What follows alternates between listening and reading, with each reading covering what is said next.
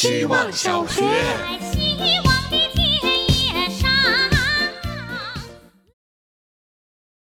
大家好，我是小淘气。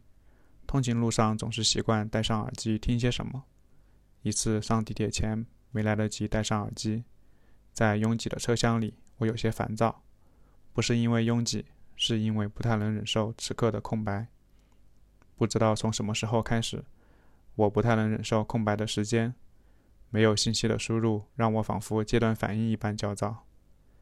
之前人们还在担心信息过载。现在我已然无法适应没有信息输入的时间了。想到这，我也理解了为什么推荐算法会成功，因为我对检索信息也失去了耐心。以猪八戒吃人参果的态度面对当今的信息社会，千万别让我停下来，也不要让我挑选。当我现在停了下来，我的确不知道我吃了些什么，更别提是什么味道。希望小学。大家好，我是小报告。今天的主题是视力。我短暂的人生里其实没什么让我感到害怕的事儿，除了测视力。简单描述一下有多怕吧。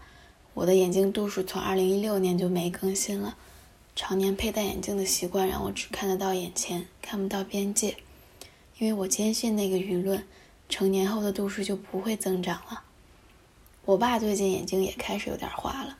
他一辈子的一点儿好眼睛就这样停在了二零二零年。反正每个阶段都有危机，他也已经看清自己的天花板和底线了。我看他视力不好没关系，有实力就行了。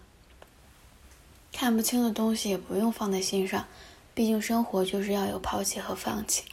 但令我惊讶的是，我们经常能看清楚别人处在什么格局，却常常看不清自己。比如我真的该去测试里了。希望小学。大家好，我是小姑娘，一个法令纹剖身的小姑娘。之前看一个综艺，宋佳说她很喜欢自己的法令纹。最近因为前男友的出现，我突然以自己的经历解读了这件事儿。前男友在微信找到我，帮他做个设计。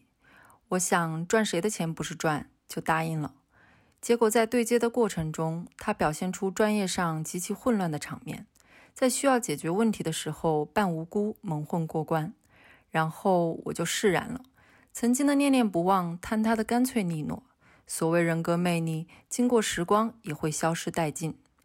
都说女孩是感性动物，而当他们开始懂得欣赏自己的时候，就会无比清醒地剔除虚无的温存。打感情牌痕迹过重的人，对时光流逝少了敏感的态度。法令纹都开始自信了，你还在装可爱？希望小学。大家好，我是小李奥。半夜了，我从来没有这么晚才交作业。可能拖延是变成老油条的预兆之一，但也不全是拖延。刚刚程序员小哥哥正在跟我 SVN 一线牵，预料之中发现上次反馈的 bug 虽然好了一个，但又多出来好几个，真是令人头秃。电话对面无奈的笑了，很多的小 bug 就是这样，改好了小的会牵出大的。确实，很多大问题解决起来不难，因为大问题需要的是大框架，最后的小问题才难。小问题还需要敏锐的观察和耐心。细枝末节的事情看似独立，其实是结构性的。许个愿望，生日之前能解决所有的 bug，小的就好。希望小学。大家好，我是小冰冰，抱歉来晚。再不交作业，我怕自己就被开除学籍了。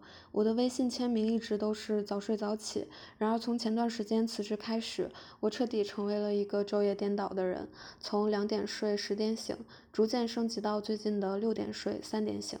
自由职业真的不是人干的事儿。自由并没有让我觉得轻松，作息如果不能和周围人同步，就会有一种掉队的恐慌，就连去取快递都赶不上营业时间。除了恐慌，还要假装自己一切正常，邮件会定时到上午九点半发送。接电话要先调整好声音状态，假装自己很清醒，然后倒头继续睡。